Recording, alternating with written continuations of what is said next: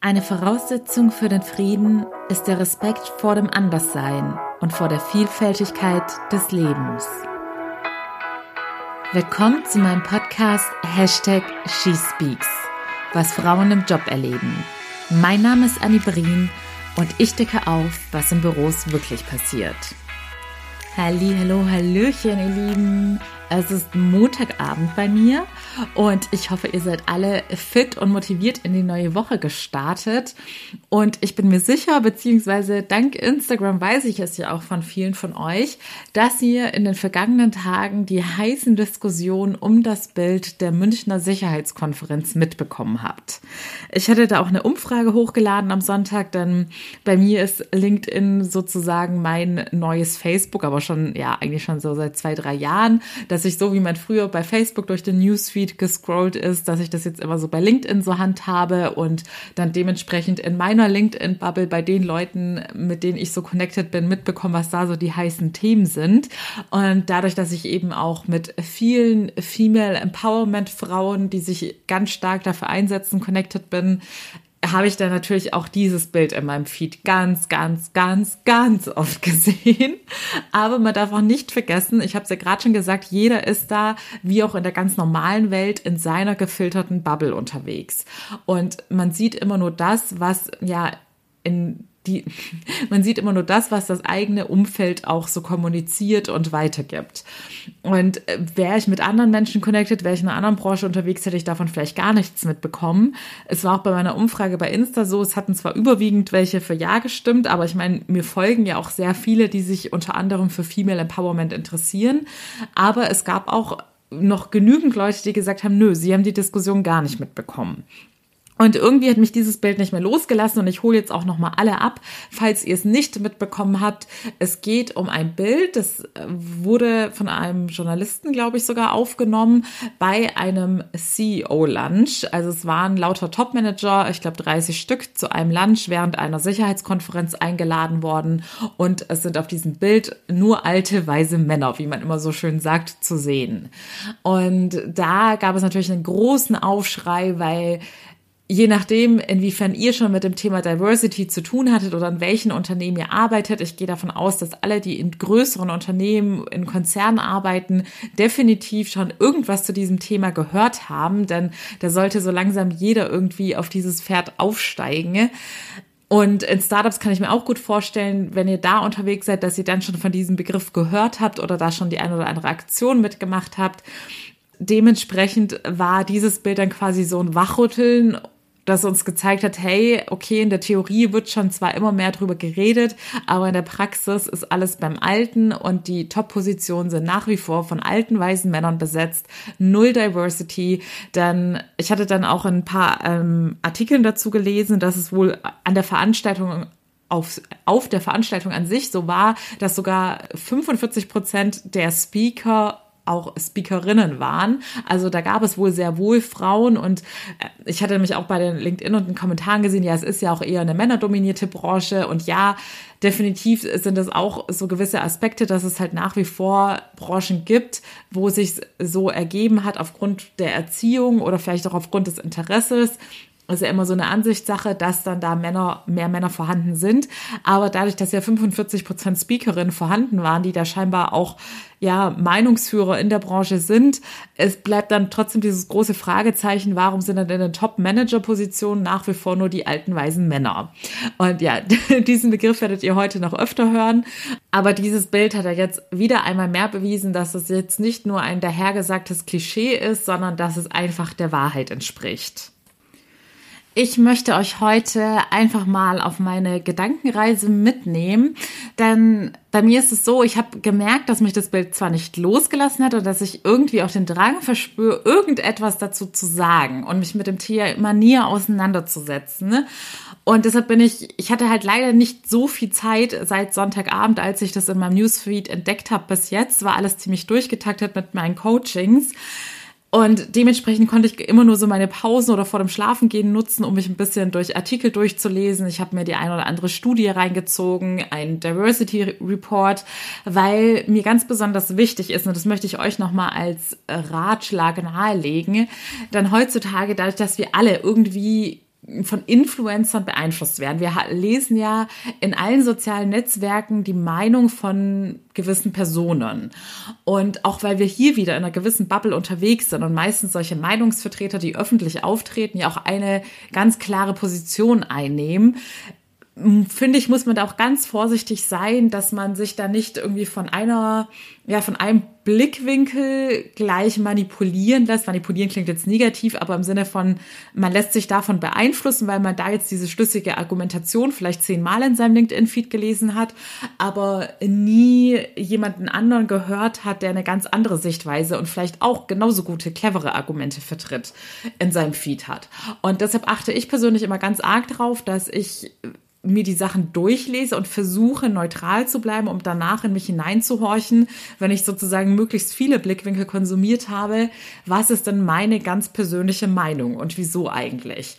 Und das Thema Diversity war sowas, ich war mir schon immer sicher und ich wusste auch schon immer, dass ich jemand bin, der absolut in jeder Hinsicht für Gleichberechtigung ist. Einfach, dass jeder Mensch unabhängig von seiner Nationalität, sexuellen Orientierung, Aussehen etc. pp, alles was es da so gibt, wo Menschen sich unterscheiden können, können und ihre Vielfalt leben können. Ist mir alles Schnurzpieps egal. Ich möchte einfach, dass die Menschen unabhängig davon gleich behandelt werden.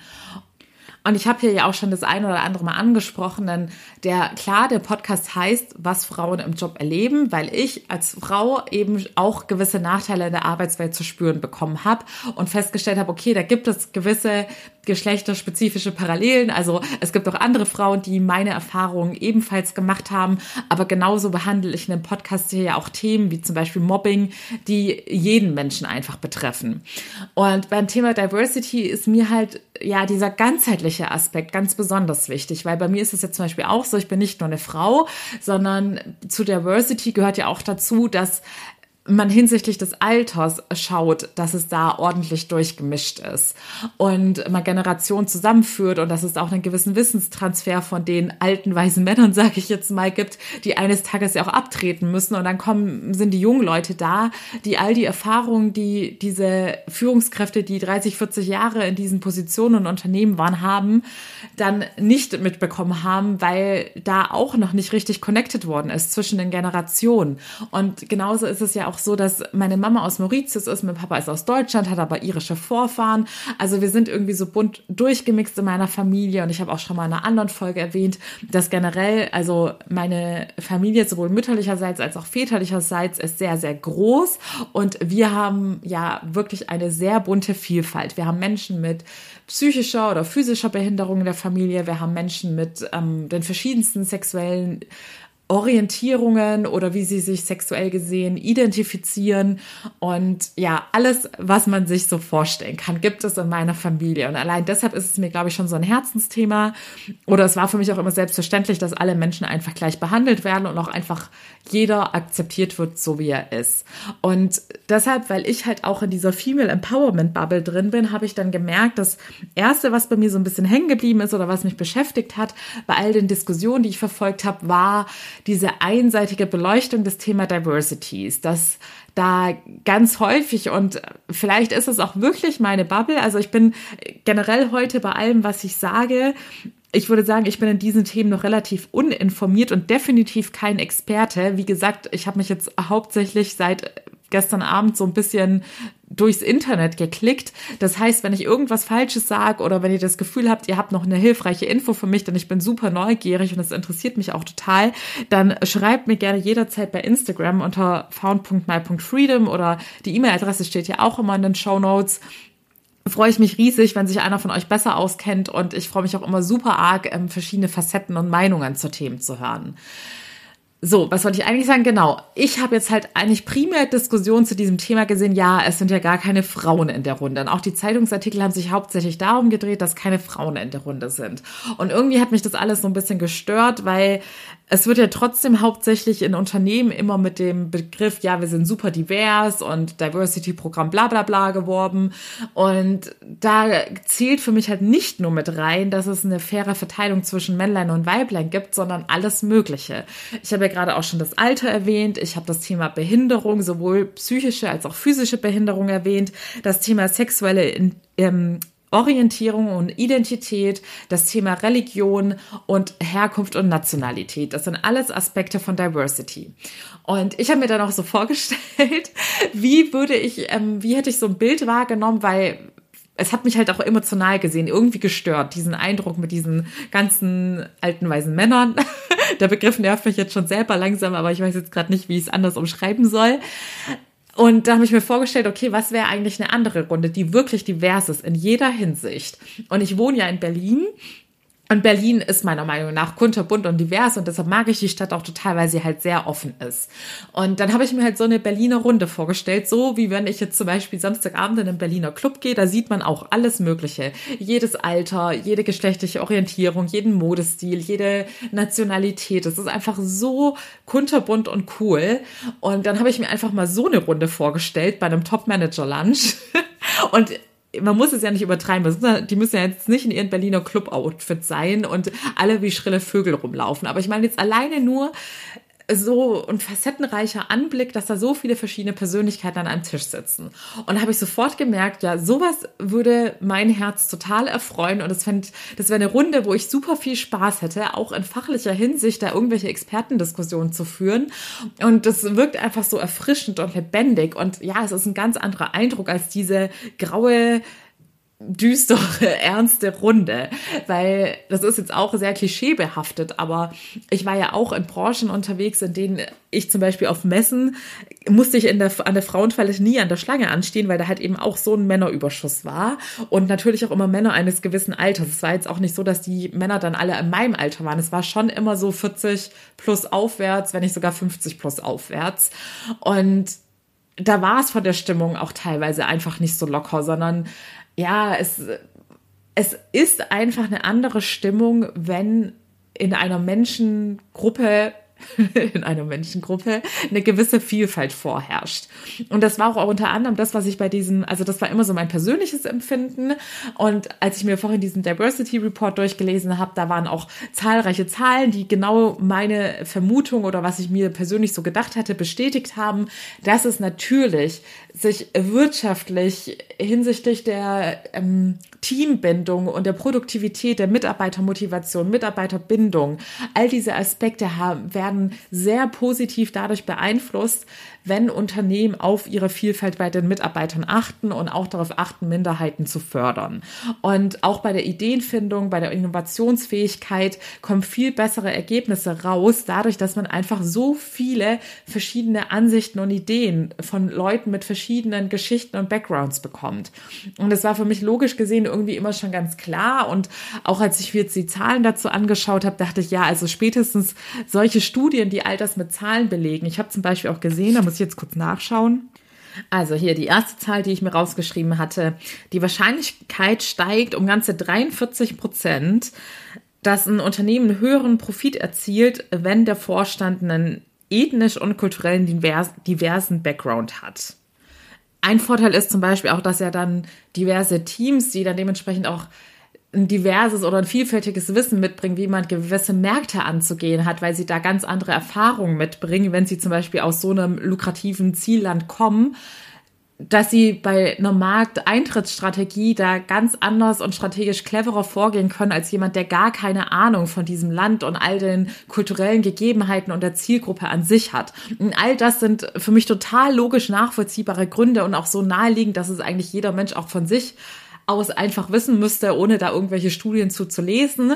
Und deshalb ist, während ich all das gelesen habe, mein Fragezeichen immer größer geworden, woran es denn letztendlich eigentlich immer noch scheitert, all diese Maßnahmen mal konsequent durchzusetzen. Aber Moment mal, ich hatte noch eine andere Zahl rausgeschrieben, die war nämlich in Bezug auf Frauen, da bin ich jetzt, genau. Um 21 Prozent ist die Wahrscheinlichkeit höher für Unternehmen, dass sie überdurchschnittlich erfolgreich sind, wenn auch Frauen im Top-Management vertreten sind. Und vor allem in Deutschland war es wohl so, dass bei einem sehr hohen Anteil von weiblichen Führungskräften sich die Wahrscheinlichkeit sogar verdoppelt, dass es zu einem überdurchschnittlichen Geschäftserfolg kommt.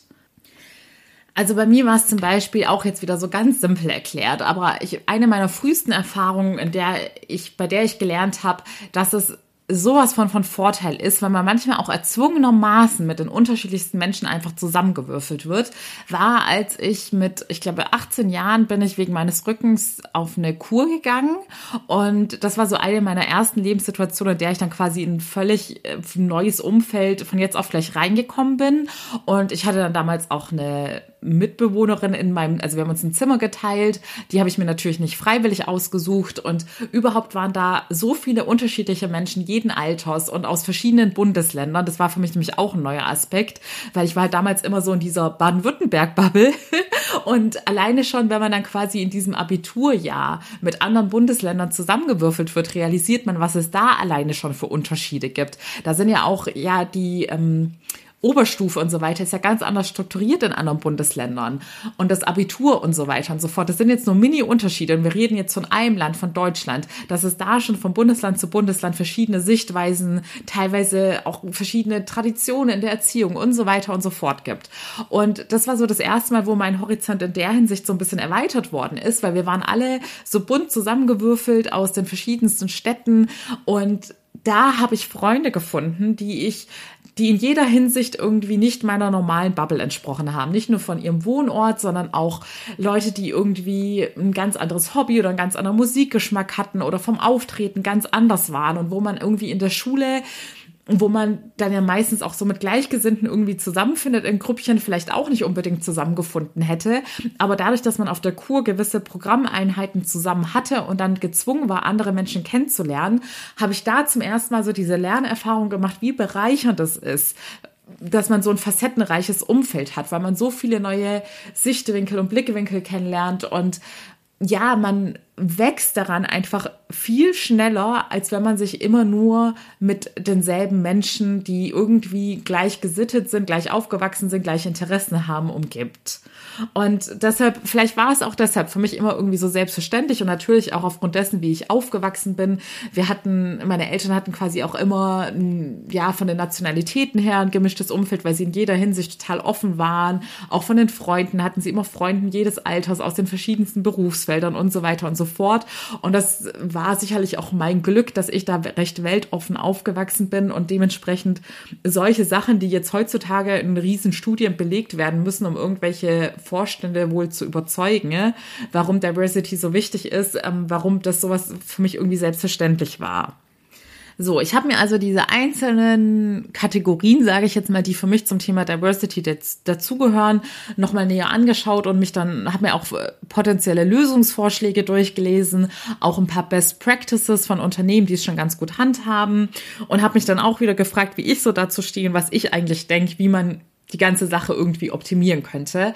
Denn wie gesagt, ich habe festgestellt oder auch durch dieses, diesen ganzen Skandal hat irgendwie ganz LinkedIn festgestellt und die Medienwelt, dass es da noch immer eine riesen Gap zwischen der Theorie gibt, dass anscheinend fast schon jeder aufgeklärt ist, weil es gibt ja schon die ersten Leute, die sagen, boah, ich bin genervt vom Thema Diversity, ist doch schon längst vorhanden, bla bla. Und zwischen der Realität, wie es tatsächlich noch aussieht, wenn Topmanager zum Lunch eingeladen werden. Und fangen wir doch gleich mal beim Thema Frauen an, weil eigentlich möchte ich da sogar am kürzesten drüber reden. Aber da sind mir tatsächlich jetzt auch so am meisten Gründe eingefallen, warum es nach wie vor halt diese, ja, warum Frauen nach wie vor in der Minderheit vertreten sind. Und viele Themen hatte ich hier auch schon mal in einzelnen Folgen angerissen. Das eine Thema ist sicherlich noch der Einfluss des Old Boy Networks. Da hatte ich schon mal eine spezielle Folge zu. Und da geht es im Großen und Ganzen auch darum, dass Männer schon, ja, jetzt seit Jahrzehnten auf eine ganz andere Art und Weise vernetzt sind, noch über ihre Privatunis und es ging über Generationen hinweg, dass da gewisse Netzwerke aufgebaut worden sind und dementsprechend jetzt auch in den ganzen Führungsebenen und so weiter und so fort sehr viele Leute auf gewisse Weise miteinander connected sind und sich immer weiter gegenseitig fördern und es dann für Außenstehende, in diesem Fall jetzt für Frauen, dann auch schwer ist, so ein Netzwerk zu durchdringen und sich da als Einzelkämpfer irgendwie nach oben durchzukämpfen. Außerdem hatte ich ja letztens noch dieses Female Empowerment Interview mit der lieben Henny vom Business Insider. Da hörtet ihr auch gerne mal rein, falls ihr es noch nicht gemacht habt, weil da haben wir ganz spezifisch nochmal über dieses Thema Female Empowerment und warum es so wichtig ist, denn ich kann es nicht oft genug sagen, ich habe es auch jahrelang unterschätzt, weil ich einfach nicht richtig verstanden habe, was dahinter steckt. Und in der Folge ist es nochmal ganz gut erklärt, warum es uns alle betrifft und warum es super wichtig ist. Und da haben wir auch unter anderem das Thema besprochen, dass es auch so ist, dass man psychologisch gesehen dazu neigt, sich mit Leuten zusammenzutun oder Leute zu fördern, mit denen man sich besser identifizieren kann, weil sie einem ähnlich sind. Und dementsprechend wird dieser ewige Kreislauf, dass Männer Männer fördern und immer mehr Männer nach oben kommen und dementsprechend niemals eine Frau auch diese Decke durchdringen kann, auch immer mehr verstärkt. Und dann ist natürlich dieses berühmte Thema Frauen und Schwangerschaft, dass Unternehmen da denken, dass sie irgendwelche wirtschaftlichen Nachteile haben, weil eine Frau dann für eine gewisse Zeit Zeit ausfallen wird oder möglicherweise da noch gar nicht mehr zurückkehrt. Aber auch da denke ich mir, also da habe ich auch ein paar Best Practices zu gelesen und das ist meiner Meinung nach die Sache, die man eigentlich recht fix lösen können sollte, denn da gibt es schon viele Vorreiterunternehmen, die für flexible Arbeitszeitmodelle sorgen, die individuelle Förderungs- oder Unterstützungsprogramme haben. Also da gibt es ja mittlerweile echt super viele Möglichkeiten, allerspätestens seit Corona und der Homeoffice-Welle, wo jetzt alle wachgerüttelt worden sind und hoffentlich endlich mal kapiert haben, dass Homeoffice definitiv möglich ist und die Mitarbeiter Mitarbeiter immer noch performen. Also ich würde sagen, das Problem kann man meiner Meinung nach am einfachsten lösen. Allerdings muss ich auch gestehen, da bin ich total in äh, uninformiert, weil bei dem Thema Diversity ist mir natürlich jetzt auch nochmal aufgefallen, ich behaupte jetzt einfach mal Mann oder ich kann auch gerne sagen, ich persönlich, vielleicht sollte ich es nicht verallgemeinern, ich persönlich bin natürlich bei den Themen besonders informiert und interessiert, die mich persönlich auch betreffen und das Thema Schwangerschaft oder Kinder hat mich in den letzten Jahren nie so direkt betroffen. Ich hatte nie bei einem Bewerbungsprozess oder während ich in der Führungsposition war, dieses Thema, dass ich gerade mitten in der Familienplanung war. Für mich war das immer Zukunftsmusik. Das heißt, vielleicht hätte ich da auch eine ganz andere Meinung zu, ein ganz anderes Empfinden, wenn ich schon mal in dieser Situation gewesen wäre. Denn ich glaube, wenn ich in der Situation gewesen wäre, dass ich wüsste, ich würde dem nächsten Kind bekommen und bemerken würde, dass ich irgendwie benachteiligt, wenn es um eine Beförderung geht oder um dadurch, dass ich eine, um, ob es darum geht, dass ich eine Führungsposition kriege, wenn ich da eine Benachteiligung erfahre, weil mein Vorgesetzter oder meine Vorgesetzte erahnt, dass ich dem nächsten Kind bekommen möchte, dann wäre ich persönlich sehr wütend geworden und hätte es definitiv auch nicht auf mir sitzen lassen und alles unternommen, was in meiner Macht steht. Aber ich habe mich einfach noch nicht genug mit diesem Thema auseinandergesetzt. Und da möchte ich auf jeden Fall zu dem Thema Mütter und Job auch nochmal eine Folge machen, aber mich davor auch näher zu informieren, weil ich einfach in meinen Coachings auch jetzt mehrere Mütter schon als Klientin hatte und da mitbekommen, was es halt im Alltag für Herausforderungen mit sich bringt, wenn man beides managen muss, eine Familie mit Kindern plus seinen Job nebenher. Also um das jetzt nochmal klarzustellen, mütterlicherseits äh, finde ich es eine Riesen-Challenge und habe ich immer noch meinen allergrößten Respekt vor, wenn man Karriere macht und Mutter ist und das beides irgendwie unter einen Hut bekommt, sei es mit Teilzeit oder dass man das Glück hat, wirklich in einem Unternehmen zu sein, das Mütter fördert und unterstützt und da individuelle Lösungen kreiert hat.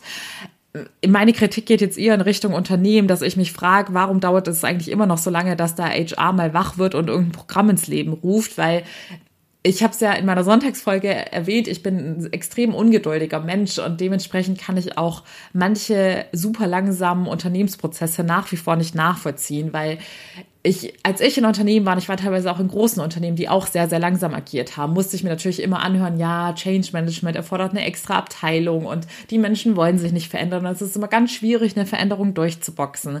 Aber irgendwie, und vielleicht sehe ich das jetzt auch einfach zu blauäugig, denke ich mir ganz ehrlich, Corona hat uns doch jetzt gezeigt, wenn es sein muss, dann verändern sich die Menschen auch. Sie meckern vielleicht, aber sie verändern sich.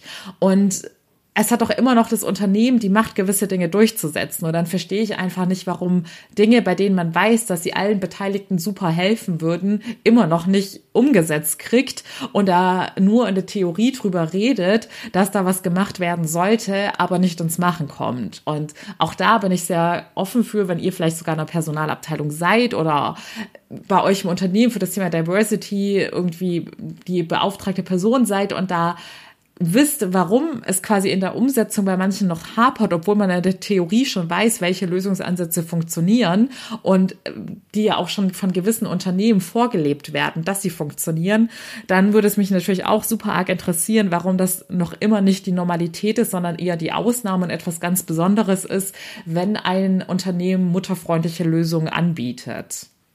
So, und der Vollständigkeit halt halber wollte ich noch zum Thema Frauen sagen, das ist nach wie vor ein Punkt, den ich nicht untergehen lassen möchte, weil der wird oft nicht in diesen öffentlichen Diskussionen erwähnt, aber ist meiner Meinung nach auch immer noch ein Faktor, den man nicht außer Acht lassen darf. Es ist das Verhalten von Frauen untereinander, das Thema Neid. Denn ich muss sagen, ich habe ich persönlich und ich habe es auch jetzt an sehr vielen Gesprächen über den Podcast oder auch jetzt über Instagram und Klientinnen mitbekommen, es existiert dieses Thema Neid und Missgunst unter Frauen. Und es hat auch gewiss damit zu tun, dass man sich von Frau zu Frau auf eine ganz andere Weise vergleichen kann als von Mann zu Frau. Aber das ist dieses Thema, was mich persönlich richtig aufregt, weil ich mir so denke, ja, da stehen wir uns alle total selbst im Weg und solange wir das nicht in den Griff kriegen, dass wir aufhören und es fängt schon bei kleinen Lästereien an, beim Flurfunk an, wenn man sich daran beteiligt, sich über das Outfit von einer Kollegin zu zerreißen oder äh, irgendein Gerücht in die Welt zu setzen, wenn eine Kollegin sich mit einem männlichen Kollegen gut versteht. All solche Sachen tragen schon dazu bei, dass es zu einer unguten Stimmung von Frau zu Frau kommt. Und ich hatte auch schon Situationen, wo ich dachte, boah, ich bin ehrlich gesagt gerade froh, dass ich jetzt in einer Männerrunde bin, wo es entspannt ist und man lachen kann und alles witzig und lustig ist und man nicht befürchten muss, dass man gleich irgendwie ein Messer in den Rücken bekommt, weil es irgendeine Neid- oder Missgunstthematik gibt. Und ja, das ist jetzt auch wieder sehr klischeehaft, basiert einfach auf meinen persönlichen Erfahrungen, dass ich das Gefühl habe, dass Männer da einem im Zweifelsfall ja, geradliniger sind und es einem ins Gesicht sagen. Und ja, ich hatte auch schon Männer, die hinterhältig waren. Aber bei Frauen hatte ich es halt viel, viel öfters, dass ich da mitbekommen habe, dass nichts vorgefallen ist, aber dass da irgendwie ein negativer Vibe war. Und ich wusste, okay, diese Frau kann mich nicht leiten, obwohl ich nichts gemacht habe. Und sowas finde ich einfach super schade und würde mir von Herzen wünschen. Ich sage ja auch immer, Neid ist total normal. Wir sind alle nicht frei davon. Es ist immer nur eine Sache, wie wir damit umgehen. Und es gibt definitiv gesunde gesunde Wege damit umzugehen. Habe ich auch schon ganz viele Folgen zugemacht, also hört gerne rein. So, jetzt kommen wir aber zu den anderen Themen. Jetzt habe ich doch super lange über die Frauen geredet, aber wie gesagt, da bin ich jetzt wahrscheinlich dann doch am meisten drin in dem Thema und habe noch am meisten Facetten mitbekommen. Und vielleicht betrachte ich es ja bei den anderen Themen auch viel zu einsichtig. Aber Thema Behinderung interessiert mich persönlich noch total. Denn hier habe ich auch die erschreckende Zahl gelesen. Es war mir ehrlich gesagt auch noch gar nicht so bewusst, dass in Deutschland, und ich glaube, die Studie, von der ich jetzt diese Zahlen habe, die ist schon seit ähm, von 2020, also nicht mehr ganz aktuell, aber dass 10,2 Millionen Menschen in Deutschland eine Behinderung haben und davon ganze 7,5 Millionen sogar eine Schwerbehinderung. Und das finde ich schon ganz schön heftige Zahlen, weil irgendwie finde ich, dass man das, also das ist mir persönlich und das ist Kritik an mich selbst aufgefallen, dass ich das Thema Behinderung beim Thema Diversity ganz oft vergessen habe. Auch wieder meiner persönlichen Bubble geschuldet, weil ich damit nicht tagtäglich konfrontiert werde, weil es mich persönlich nicht so direkt äh, betrifft. Und ich hatte ja zum Beispiel auch mal ein gebrochenes Bein, wo ich mit Krücken rumgelaufen bin. Und in der Phase könnt ihr euch denken, da ist mir natürlich aufgefallen, wie behindertenunfreundlich einfach alles gestaltet ist. Auch in Berlin, was ja so divers ist, wie ich gerade noch gesagt habe. Aber selbst da waren an sehr großen und namhaften Stationen keine Möglichkeiten, irgendwie mit dem Fahrstuhl zu fahren, sondern man musste sich die Treppen hochquellen, wo ich mich bis heute frage, wie handhaben das eigentlich Rollstuhlfahrer? Und letztens bin ich dann auch zufälligerweise, das war nämlich so ein Kontakt nicht aus meinem Netzwerk bei LinkedIn, man bekommt dann ja auch Beiträge angezeigt, die von irgendwelchen anderen Leuten kommentiert oder geliked worden sind.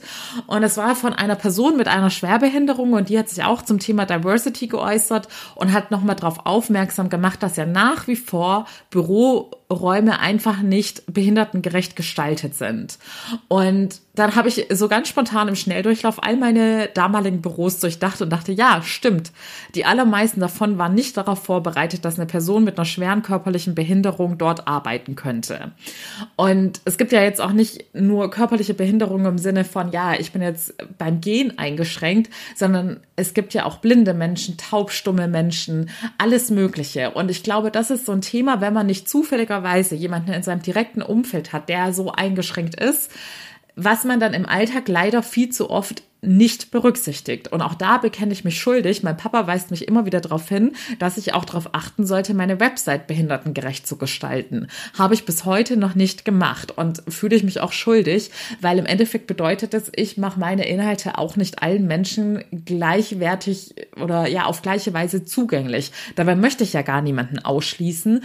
Und dieses Thema oder dieses Beispiel Behinderung hat mir persönlich nochmal gezeigt, dass wir uns alle ständig immer wieder wach wachrütteln müssen, wenn wir beim Thema Diversity vorankommen wollen. Und zwar in jeder Hinsicht, nicht nur bei dieser Frauenthematik, sondern dass wir wirklich unser eigenes tagtägliches Handeln mal reflektieren und schauen, inwiefern wir eigentlich Rücksicht auf alle Menschen nehmen oder vielleicht manchmal auch unbeabsichtigt irgendwen ausschließen. Und hierzu noch eine kleine Anekdote, denn ich hatte mal vor Jahren, bin ich zufällig auf so einen Verein aufmerksam geworden, der quasi Reisen organisiert mit Menschen, die eine Behinderung haben. Und da ist quasi das Konzept, dass dann Leute ohne Behinderung als Reisebegleitung mitgehen, natürlich, um dafür zu sorgen, um quasi jetzt bei der Pflege oder alltäglichen Aufgaben der Unterstützung zu sein und ähm, ja, vieles zu organisieren und so weiter und so fort. Aber, oder ich weiß ehrlich gesagt gar nicht mehr, ob das auch eine offizielle Begründung war, aber ich persönlich, als ich das damals gesehen hatte, dachte ich, wow, coole Idee, dass Menschen mit Behinderung gemeinsam mit Menschen ohne Behinderung reisen. Weil ich in dem Moment dachte, ganz ehrlich, wenn ich eine Behinderung hätte, egal was für eine, ich hätte es mega cool gefunden, wenn ich dann auch mit Menschen ohne Behinderung auch viel zu tun hätte und nicht immer nur mit anderen Menschen unterwegs wäre, die auch eine Behinderung haben. Warum eigentlich auch? Und ich hatte mich dann damals auch für diesen Verein beworben und da shame on me, ich wurde dann auch als Reisebegleitung aufgenommen, habe mir dann kurz danach das Bein gebrochen und seitdem war das Thema für mich irgendwie auf Eis gelegt, weil ich mir dann, also keine Zeit gibt es nicht, sagt man ja immer so schön. Ich habe es nicht mehr als Priorität gesetzt, mich für die, ich hätte noch eine extra Schulung machen müssen, mich für diese Schulung anzumelden. Und da habe ich bis heute ein schlechtes Gewissen, weil ich die Aktion an sich wunderschön finde. Und einfach ja auch diesen Gedanken, sei es jetzt der offizielle Gedanke des Vereins oder jetzt einfach so, wie ich es mir gedacht habe, aber dass man auch da in gemischten Gruppen unterwegs ist, weil ich bin mir ganz arg sicher, dass wenn man eine Behinderung hat, dass man sich von Herzen wünscht, auch ganz viel mit Menschen zu machen, die keine Behinderung haben. Da gibt's ja, ja gar keinen Grund, der dagegen spricht. Nur kommt es im Alltag leider viel zu selten zu solchen Situationen, dass man da Berührungspunkte hat. Und ich persönlich fände es deshalb auch umso schöner, wenn es in der Arbeitswelt auch zur Normalität werden würde. Und da gibt es auch ein paar Vorreiterunternehmen, die extra Ausbildungsprogramme haben oder mit gewissen Vereinen und Organisationen kooperieren. Und sowas finde ich mega cool. Also gerade als als ich das mit diesem bei irgendeinem Unternehmen hatte ich sowas mit einer Ausbildung gelesen, dass es da so ein spezielles Förderprogramm gibt.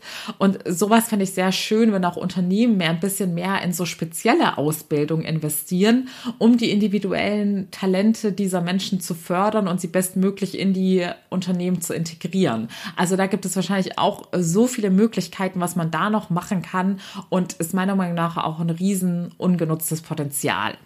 Und ich merke gerade, dass ich schon wieder bei einer halben Stunde bin. Ich werde einen Zweiteiler für nächsten Dienstag draus machen. Für heute höre ich quasi auf. Teil 2 kommt nächsten Dienstag. Ich möchte noch auf die anderen Gruppierungen eingehen und hoffe sehr, dass es euch auch interessiert und ihr da auch mit am Start seid. Denn wie gesagt, ich finde, man kann zu diesem Thema gar nicht genug Meinungen hören und ich glaube, man lernt da auch nie aus. Vor allem, wenn man kein Experte oder Speaker in diesem Thema ist, dann hat man sich wahrscheinlich auch noch gar nicht mit allem richtig auseinandergesetzt jetzt. Und es tut uns allen mal gut, aus unserer Bubble rauszukommen und auch mal, ja, die Probleme anderer Menschen kennenzulernen. Das relativiert ja auch ganz häufig die eigenen Probleme. Wenn man realisiert, hey, es gibt dann noch die und die Menschen, die haben tagtäglich mit dieser Art von Diskriminierung oder Benachteiligung zu kämpfen und dann sieht, okay, und was sind eigentlich die Themen, mit denen ich mich immer auseinandersetze?